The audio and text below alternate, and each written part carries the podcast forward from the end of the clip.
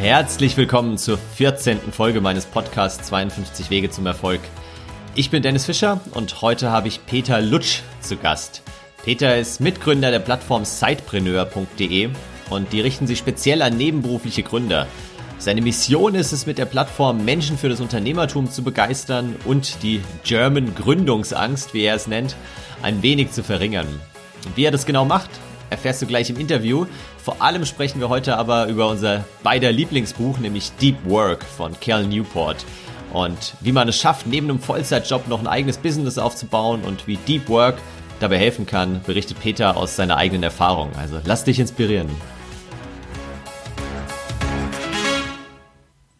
Ja, Peter, herzlich willkommen in meinem Podcast dieses Mal. Hallo Dennis, danke für die Einladung. So, wir starten direkt mal mit so einer klassischen äh, Frage aus dem Bewerbungsgespräch. Äh, was wolltest du denn als kleines Kind mal beruflich werden? Oh, was wollte ich als kleines Kind mal werden? Also ich glaube, lange war Koch hoch im Kurs. Mhm. Ähm, irgendwann auch mal sicherlich der Polizist oder so, aber äh, das hat sich dann alles schnell gezeigt, dass es dann eher doch in die unternehmerische Richtung gegangen ist ähm, und dass ich meine kreative Freiheit brauche. Ich äh, überlege gerade, ich, ich habe keine Kinder, aber du hast ja schon Kinder, gell? Haben die schon eine Idee, ja. was sie mal werden wollen? Und sind das heute dann immer noch so klassische Berufe wie Koch oder Polizist? Oder ist es dann irgendwie so UX-Designer oder Sidepreneur oder keine Ahnung?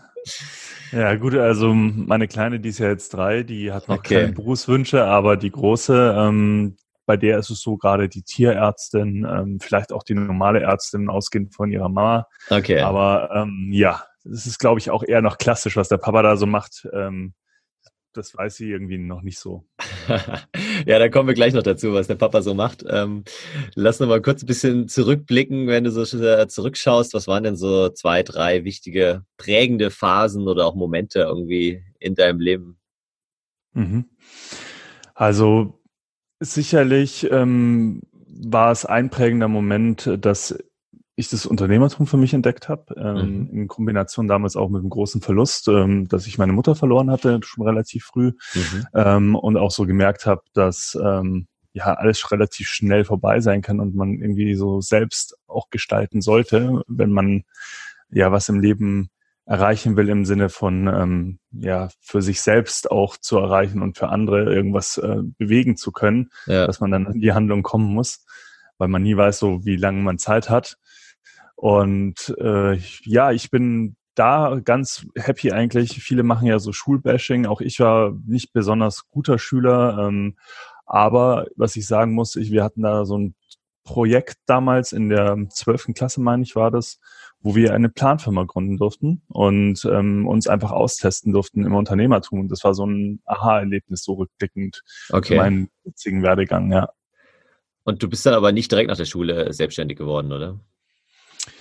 Ähm, ich bin während der Schulzeit das erste Mal selbstständig geworden. Ach, und zwar bin ich äh, 18 geworden und bin dann ins Gewerbeamt gelaufen und habe die Leute genervt, dass sie mir erklären, wie ich mich jetzt da, wie ich da jetzt eine Firma anmelden kann, äh, mhm. weil wir äh, damals Veranstaltungen äh, gemacht haben, äh, relativ groß dann irgendwann auch, so 1000 Personen, sechsmal im Jahr. Okay. Und ähm, das ging während der Schulzeit los und das hat mich auch während äh, der, dem Studium dann noch begleitet. Und ja, so bin ich quasi in die Selbstständigkeit ins Unternehmertum gekommen. Ah, krass, okay. Und jetzt nochmal für die Hörer oder auch für mich äh, aktuell, womit verdienst du dein Geld? Worüber, über welche Tätigkeiten kommt bei dir Geld rein? Mhm. Ähm, ich war bis vor kurzem noch Angestellter ähm, in einem Corporate Startup von Axel Springer, äh, hatte so ein geregeltes Einkommen und hat mich letztes Jahr im Herbst dazu entschlossen, Vollzeit jetzt in das Thema Sidepreneurship einzusteigen. Klingt erstmal komisch, aber wir machen die Plattform, wie der Name sagt, schon äh, neben, der richtet die Plattform richtet sich an nebenberufliche Gründer und das haben wir halt vor drei Jahren gestartet, wo wir, ich und meine Mitgründerin Juliane Behnert, ähm, selber in dieser Phase waren, dass wir nebenberuflich gegründet haben und einfach rausfinden wollten, ob da noch andere draußen sind, die so ticken wie wir. Mhm. Ähm, und diese Plattform ist über die Jahre relativ groß geworden und so kam jetzt die Entscheidung, dass wir das als Startup wirklich aufziehen wollen mit Team und äh, ja, das mache ich jetzt aktuell. Ja, so äh, haben wir uns ja auch kennengelernt äh, vor, boah, ist auch schon wieder drei Jahre her bestimmt, gell? Weil, ja, genau, so, so ungefähr. Nee, nur ein bisschen kürzer, glaube ich sogar. Ja, 2018 wahrscheinlich. Ja. ja, genau, als ihr ins Media Lab eingezogen seid und ich äh, euch da ein bisschen coachen und helfen durfte, äh, Sidepreneur.de weiter zu entwickeln. Und ja, echt, also auch aus meiner Warte immer wieder spannend zu beobachten, äh, was ihr alles macht, äh, wie umtriebig ihr seid, wie gut sich das entwickelt. Also es ist echt ganz cool. Aber jetzt äh, nicht nur die, die positiven Seiten interessieren mich natürlich, sondern auch so, was jetzt vielleicht gerade dann in der Phase, wo du noch nicht Vollzeit gearbeitet hast, sondern eben als Zeitpreneur, was waren da so irgendwie die größten Herausforderungen, Schwierigkeiten, die du hattest? Ja gut, man hatte halt so das Thema sicherlich das Zeitmanagement. Ähm, wenn man einen Angestelltenjob hat, eine Familie hat und nebenbei auch noch Unternehmer ist, äh, mhm. dann ist es so natürlich immer die Herausforderung, alles unter einen Hut zu kriegen und sich gut äh, selbst zu strukturieren. Und gerade wenn man von der Veranlagung, glaube ich, eher so wie ich, äh, eher kreativ äh, ist, kreativer Chaot auch irgendwo war mal äh, zumindestens, dann muss man sich da schon ganz gut durchstrukturieren, damit man das alles ähm, gebacken bekommt. Ähm, und natürlich wie beim Vollzeitunternehmer auch. Äh, das Unternehmertum habe ich letztens gerade in, selber in einem Interview gehört, ähm, das ich geführt habe, weil es so 95 Prozent äh, ist es echt, kann es echt nervig sein und anstrengend sein, aber wegen den anderen fünf Prozent macht man das, weil das so cool ist, ähm, ja. das dann selber gestalten zu können und es mit so viel positivem Impact verbunden ist, dass man das sich gerne antut. Und das ist natürlich beim Sidepreneurship auch nicht anders, äh, sogar vielleicht langwieriger, sage ich mal, weil das äh, so ein Projekt natürlich über einen längeren Zeitraum dann entsteht, wenn man nicht Vollzeit reingehen kann. Ja, genau, man sich immer wieder die Zeit auch irgendwo rausschneiden muss, dann äh, zwischen den ganzen anderen Themen, die du ja auch schon angesprochen hast, wie ein Vollzeitjob, wie eine Familie, wie Freunde, wie Hobbys, wie was auch immer da äh, noch irgendwie die, die Zeit gerne haben möchte. Und wir wollen ja auch so ein bisschen über das Thema Deep Work sprechen. Das passt ja eigentlich perfekt zum Zeit- und Selbstmanagement. Ähm, weißt du noch, wann du das Buch zum ersten Mal gelesen hast?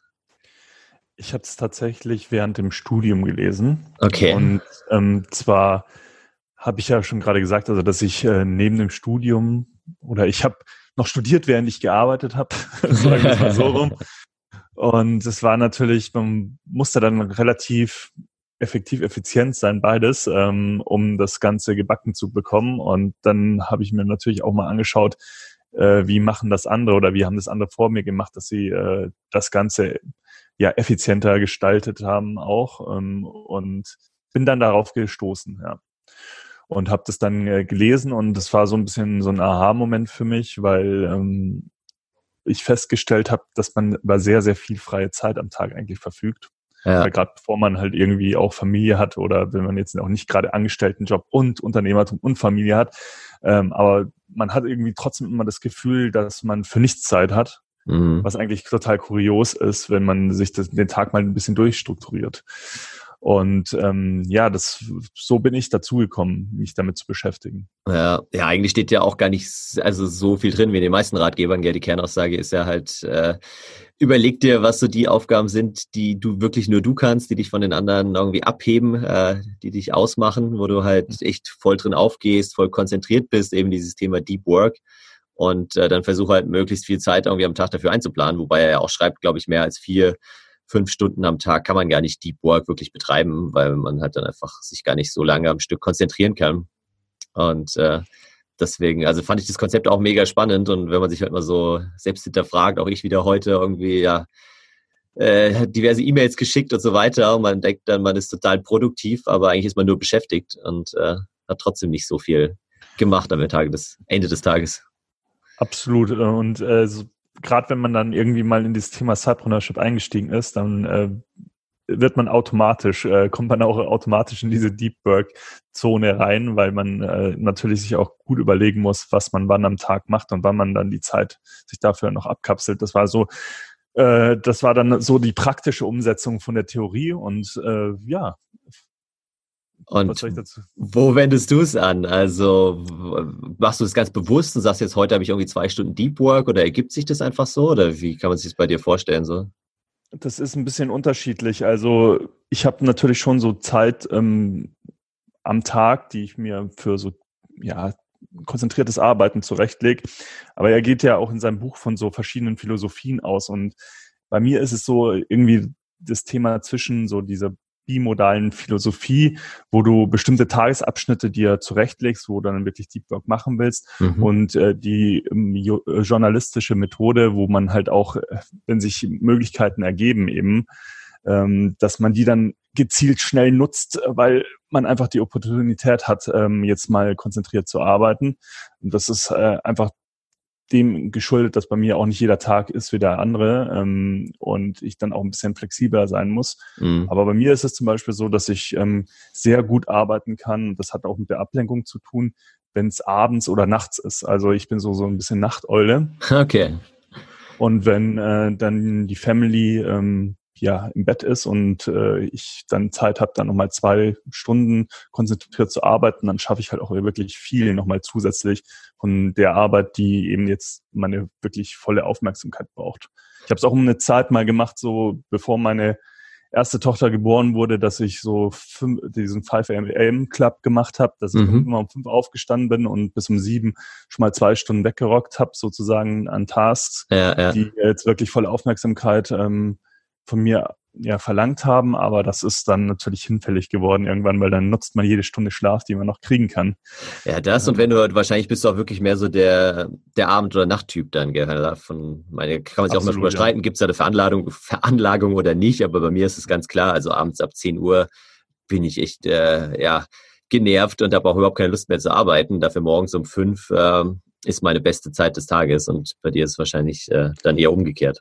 Bei mir ist es eher umgekehrt. Das war aber auch schon immer so, irgendwie auch schon während der Schulzeit, wenn ich ja. irgendwie gelernt habe, habe ich das am besten gemacht, wenn es ruhig war um mich herum. Und darum geht es ja auch beim Deep Work, dass man sich auch so irgendwie die äußeren, ja, die von den äußeren Umfeld auch ein bisschen so abkapselt und dann auch wirklich schafft, sich nur darauf zu konzentrieren und jetzt nicht vom Handy zum Beispiel abgelenkt zu werden, weil da eine Push-Nachricht kommt ähm, oder zwischendrin jetzt äh, mit, äh, die, mit dem einen oder anderen noch einen Kaffeeklatsch zu halten, ja, genau. sondern halt wirklich die Zeit findet, wo man am Tag richtig produktiv halt auch arbeiten kann. Ja, ja, und ich glaube, gerade für Sidepreneure ist es halt äh, dann die, die Schwierigkeit oder auch die Chance, halt entweder ähm, morgens oder dann abends äh, entsprechend sich Zeit für das eigene Business zu nehmen, neben dem ja. Dayjob, weil ja, tagsüber findet man da wahrscheinlich dann schwierig die Zeit oder fehlt auch das Verständnis der Kollegen. Ähm, aber morgens oder abends ist dann für die die beste Zeit. Das Absolut. Gegenteil von Deep Work ist ja so Shallow Work, nennt er das, also äh, völlig belanglose Aufgaben, äh, wo man halt so vor sich hinarbeitet und denkt, man ist produktiv, aber eigentlich ist man nur beschäftigt. Äh, da verfällt ja jeder von uns, sagen wir mal, öfter in den Modus. Wann ist das bei dir häufig der Fall? Wann beobachtest du das so? Ja gut, also gerade wenn ich halt eben nicht ablenkungsfrei arbeiten kann, lasse ich mich ja sehr schnell dazu verleiten. Da muss man auch ganz ehrlich sein. Dann ähm, mal rechts und links zu schauen, dann doch mal in den sozialen Netzwerken zu sein, gerade wenn man so viel das auch beruflich macht, mhm. ähm, zum Teil wie ich. Also ich kann jetzt nicht sagen, zum Beispiel, ähm, mir ist es jetzt egal, was in den nächsten zwei Wochen auf Social Media passiert, weil ich die Kanäle natürlich auch für mein Business nutze. Aber ja. das birgt natürlich auch immer die Gefahr, dass man dann doch mal den interessanten Artikel sieht plötzlich in der Timeline und dann sich drauf konzentriert oder man wird von den Kids irgendwie abgelenkt. Ähm, ich habe mir das halt einfach angeboten, wenn ich merke, dass ich jetzt auch gerade nicht vom Mindset äh, da drin bin, äh, so in Deep Work Modus, dass ich dann ähm, auch gezielt mal einfache Arbeiten mache, mhm. die ich jetzt ähm, vielleicht machen muss, weil ich sie nicht outsourcen kann. Zum Beispiel irgendwie Buchhaltungsthemen, wo man äh, vielleicht jetzt ähm, für seine eigene Selbstständigkeit das halt macht, was nicht die Firma jetzt angeht, aber es halt einfach du machen musst im Endeffekt, ähm, aber was jetzt nicht geistig ähm, ja, Hochleistungssport ist, ja. dass ich einfach dann solche Arbeiten mache und natürlich alles andere, so gut es geht, outzusourcen, aber das ist auch ein Lernprozess, äh, da bin ich auch lange noch nicht am Ziel. Ich merke immer wieder, dass ich mich dahinter fragen muss, was, was ich jetzt wirklich selbst machen muss. Ja, genau. Und was ich auch irgendwie wegturfe. Äh, weil das Thema ist einfach das, äh, vieles macht einem ja auch wirklich Spaß, auch von den Arbeiten, die vielleicht nicht so sinnig sind, dass man sie selber macht, auch als Unternehmer. Ja. Aber weil man es halt gerne macht, tut man es halt einfach. Und sich da zu disziplinieren, ist auch nicht immer einfach. Ja, das stimmt. Wie, wie geht's da Juliane, deiner Mitgründerin? Ist, äh, kann die leichter delegieren oder fällt es dir auch schwer, irgendwie die Sachen dann abzugeben und so? Also ich jetzt äußere Einschätzung, ich finde, sie ist natürlich sehr viel strukturierter. Ähm, nicht, mhm. Sie kann das schon, glaube ich, recht gut.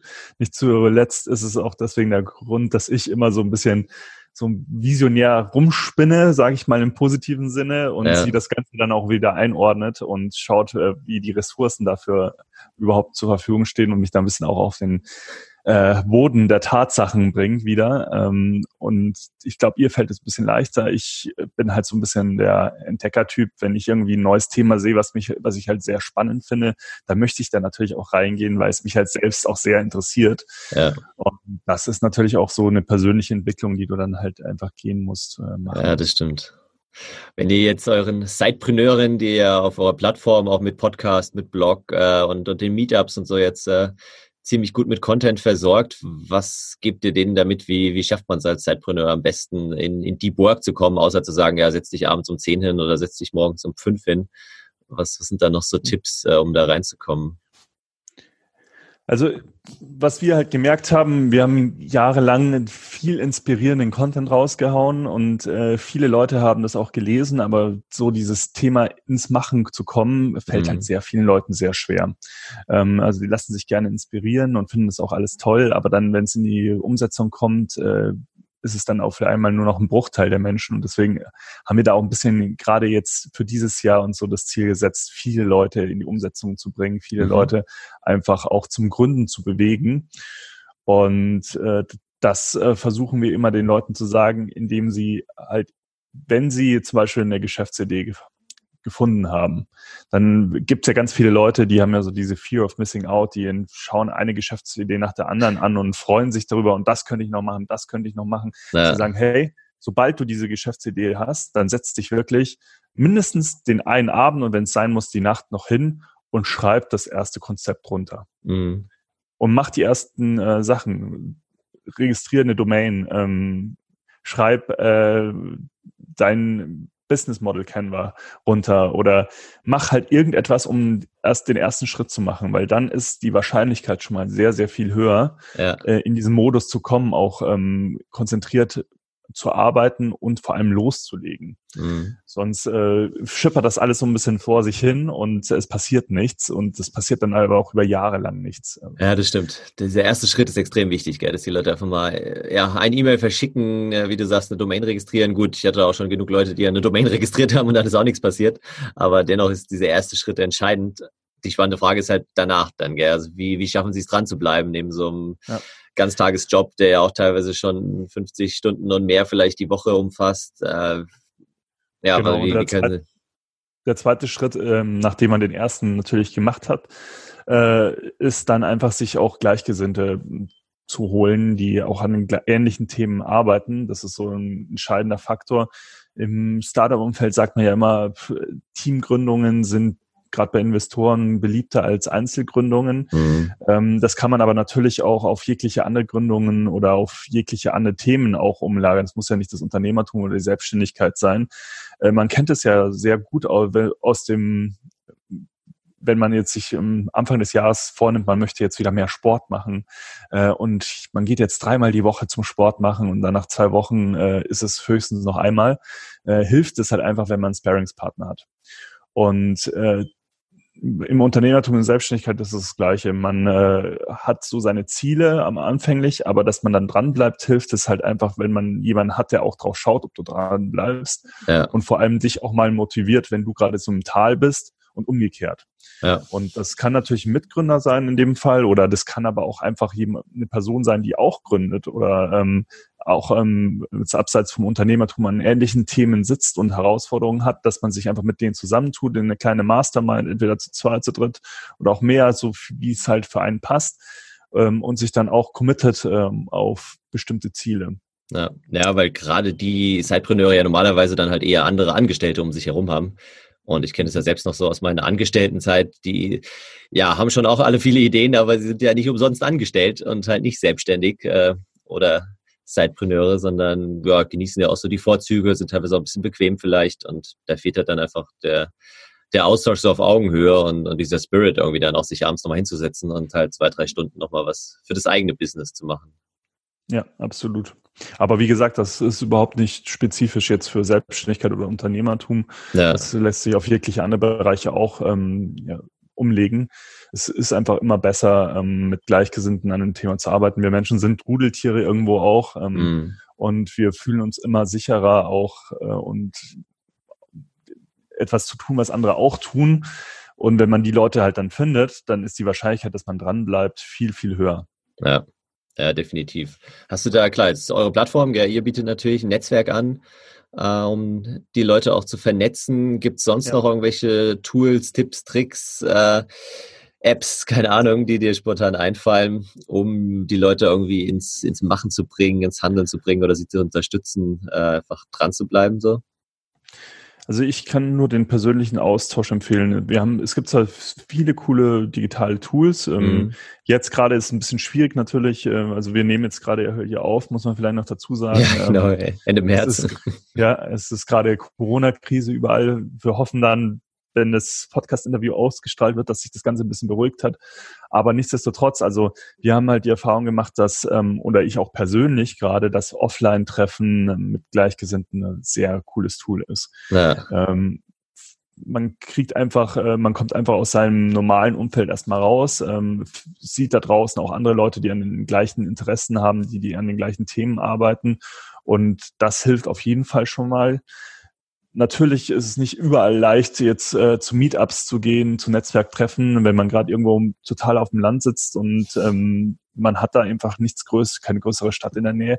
Aber auch dann gibt es Möglichkeiten, ähm, zum Beispiel, wenn man mal auf Facebook geht und das nicht irgendwie zur Berieselung von ähm, seichten Videos mhm. nutzt, sondern einfach mal Facebook-Gruppen zu seinem Thema, was einen interessiert, äh, recherchiert und da mal gezielt schaut, äh, wer ist da noch so drin und an welchen Themen arbeiten die gerade und sich auch so äh, ja Mitstreiter zu suchen. Das sind, glaube ich, ein paar ganz coole Tools. Ähm, ja, das stimmt. Nee, das ist super. Und bei dir ist es jetzt so ein bisschen back to the roots dann quasi, wenn du schon im Studium und mit, mit 18 die ersten Veranstaltungen organisiert hast und jetzt wieder die Meetups äh, organisierst. Was waren das damals ja. für, für Events, die du da gemacht hast? Ähm, das waren damals äh, Oberstufen- und Studentenpartys, also ah. kein Business-Kontext. Ähm, naja. es, es, war ein Business, aber es war ke äh, genau. nicht, keine B2B-Veranstaltung, nee, genau. wie man es sagt. Ähm, aber ich komme aus äh, Rosenheim eigentlich. Ähm, das ist so eine mhm. mittelgroße Stadt. Ähm, damals gab es halt einfach noch nicht so viele Veranstaltungen da und das haben wir ganz gut zur richtigen Zeit genutzt und dann ist es relativ schnell groß geworden damals. Äh, aber ja, es ist auf jeden Fall so wieder, wenn man so am Abend dasteht und dann schaut, wer kommt jetzt. Äh, hoffentlich kommen genug Leute. Hat sich Gott sei Dank noch nie bewahrheitet, dass es nicht viele Leute waren. Das wäre jetzt meine nächste Frage gewesen. Gab es mal so einen Abend, wo ihr ganz alleine da standet? Nee, anscheinend ja nicht, oder? Also jetzt bei den Meetups noch äh, überhaupt nicht. Äh, ja. Natürlich hat das ein bisschen so leicht, äh, seichter angefangen mit ich glaube, beim ersten Meetup in München waren so 20, 25 Leute da. Und jetzt eigentlich äh, sind städteübergreifend immer so 40, 50 Menschen pro Meetup äh, zum Thema Sidepreneurship äh, dabei. Und das ist, finden wir schon super eigentlich. Mhm. Mal sehen, wo der Weg da noch hinführt. Aber es ist natürlich schon was anderes, als wenn früher, wo man eine Party gemacht hat und da kommen, kamen dann tausend Leute irgendwie. Das ist schon nochmal eine andere Größenordnung. Aber ja, vielleicht ja solltet ihr Sidepreneur-Partys machen oder so, gell? Vielleicht so, so Online-Marketing-Rockstars-mäßig. Ja, genau, so, so der Größenordnung immer denken. Äh, ja. Das äh, wäre doch eine ganz coole Idee. Ja, ja, aber vielleicht so ganz kurz noch als äh, Werbeblock, ja, wenn, wenn sich die Corona-Krise tatsächlich ähm, ja, ein bisschen abflacht, äh, dann äh, hoffen wir, dass wir im September dieses Jahr auch äh, unsere erste Konferenz machen werden. Und da wird es natürlich dann auch eine nette Abendunterhaltung geben und die Spaß macht nochmal. Und ähm, ja, wenn der ein oder andere Lust hat, äh, dann kann er da gerne vorbeikommen in München. Ja, klar, teile ich dann auch sehr gerne, wenn das äh, Event dann final feststeht. Ähm, ja, drück mir die Daumen, dass es bis dahin wieder Veranstaltungen gibt in der Größenordnung. Ja. Das wäre schon cool. Auf jeden Fall. Ja, spannend. Äh, dann sind wir schon fast am Ende angelangt. Ich habe noch einige kurze Abschlussfragen und äh, die Bitte um eine kurze Antwort. Mal gucken, was dir so dazu einfällt. Welche Apps äh, außer oder Apps oder auch Webseiten außer Sidepreneur.de natürlich äh, kannst du sonst noch äh, den Hörern und Hörerinnen empfehlen, die inspirierend sind oder sie weiterbringen oder wo du sagst, ja, den nutzt du jeden Tag? Also seit einem halben Jahr nutze ich sehr, sehr intensiv LinkedIn. Mhm. Ähm, weil es einfach ähm, so meinen Social Media Konsum äh, verändert hat. Äh, da ist jetzt eigentlich so das, was mich an Inhalten interessiert und es ist auch unglaublich cool, das als Publisher zu nutzen, weil man echt mit seinen Inhalten noch rausgehen kann. Ja. Ähm, sonst die App Meetup haben wir jetzt gerade schon ausführlich drüber gesprochen. Ja, genau, kennen auch immer noch ganz wenige Leute, mit denen ich spreche in Deutschland. Meetup.com oder die Apps, echt, das sind so coole Meetups drauf, gell, wo man sich treffen und mit anderen vernetzen kann, aber es ist immer noch nicht ja, so absolut. Ja. Genau, was, was nutze ich? Ich schaue jetzt gerade hier mal so auf meinem Handy. Äh, was nutze ich sonst noch? Ja gut, bei mir noch als Podcaster die Auphonic-App ähm, für mhm. mobiles Aufnehmen. Das ist jetzt vielleicht nur für eine Handvoll Leute interessant. Ja, für mich Aber zum Beispiel. genau.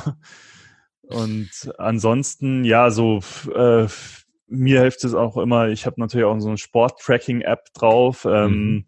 Bei mir ist es Freeletics ähm, und äh, was ich lange Zeit jetzt auch genutzt habe, aber ein bisschen wieder weggekommen bin, ist Headspace gewesen, ja. ähm, wo ich einfach versucht habe, ähm, auch ähm, mal in die Meditation ein, rein zu, einzusteigen, aber so für mich gemerkt habe, dass ich dann doch beim eintötigen Sport machen am besten ähm, ja neue Gedanken fassen kann ja, und ja. irgendwie dieses Aktive dann brauche.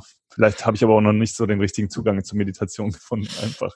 Ja, ich glaube auch, also erstmal muss schon in der Stimmung irgendwie sein, braucht ein bisschen Ruhe und dann ist halt auch Übung, Übung, Übung. Also ich mache jetzt auch Headspace wieder seit sechs Wochen so, jeden Tag eigentlich und klappt mittlerweile echt ganz gut.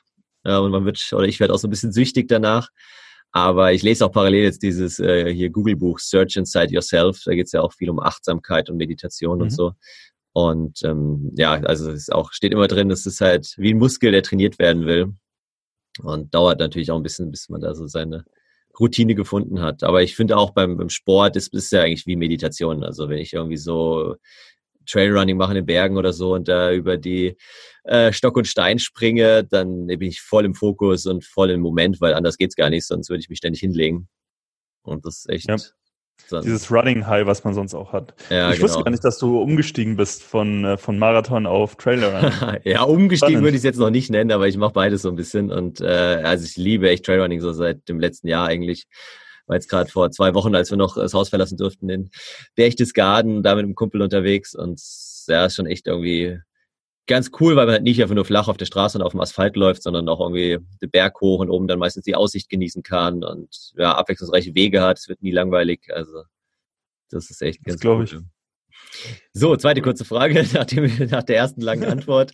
Welches Sorry. Buch äh, hat dich so am meisten geprägt? Neben Deep Work natürlich.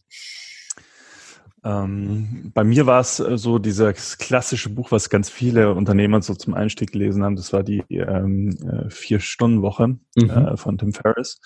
Äh, gar nicht mal unbedingt ganz krass wegen den Inhalten eins zu eins, sondern weil es so irgendwie so Mindshift ähm, war, einfach auch mal in dieses dieses Thema einzusteigen, Unternehmertum, und dass es nicht immer nur das Hustling-Thema ist, ähm, äh, rund um die Uhr zu arbeiten, sondern das einfach auch mal clever ähm, aufzustellen, das Ganze und sich auch zu überlegen, äh, wie, äh, wie kann ich jetzt auch ein, äh, ja, ein Business entwickeln, das für mich arbeitet und nicht nur ich für das Business. Äh, ja. Das fand ich ganz spannend. Ja, also echt auch immer wieder lesenswert. Ich habe es, glaube ich, auch schon dreimal gelesen und entdecke immer wieder neue Aspekte darin. Das ist echt inspirierend. Äh, Gibt es noch einen Ratschlag, den du irgendwie in deinem Leben mal bekommen hast, erhalten hast äh, und mit meinen Hörerinnen und Hörern teilen möchtest? Ja, ich glaube schon. Also das Thema, dass man sich nicht von anderen die Grenzen aufzeigen lassen sollte, weil mhm. ähm, das habe ich auch ganz, mir war es auch ganz lange wichtig, was andere mir gesagt haben, wie das zu sein hat. Und es hat dann irgendwann, glaube ich, auch gerade durch diesen Einstieg in das Unternehmertum, wo ich mir dann auch irgendwie so sicher war, dass ich immer so irgendwie meinen Weg finde. Ich muss mhm. nur kreativ und flexibel sein. Ähm, hat mich da so ein bisschen befreit und gesagt, dass ich meine eigenen Grenzen einfach definieren möchte. Und das wünsche ich halt jedem, dass er dahin kommt, dass er sagt, okay, er möchte seine eigenen Grenzen definieren oder die auch ausreizen und immer wieder mal überspringen. Ja. Also sich nicht von anderen die Grenzen definieren zu lassen, weil das sind meistens halt einfach ihre Grenzen und nicht unbedingt die eigenen.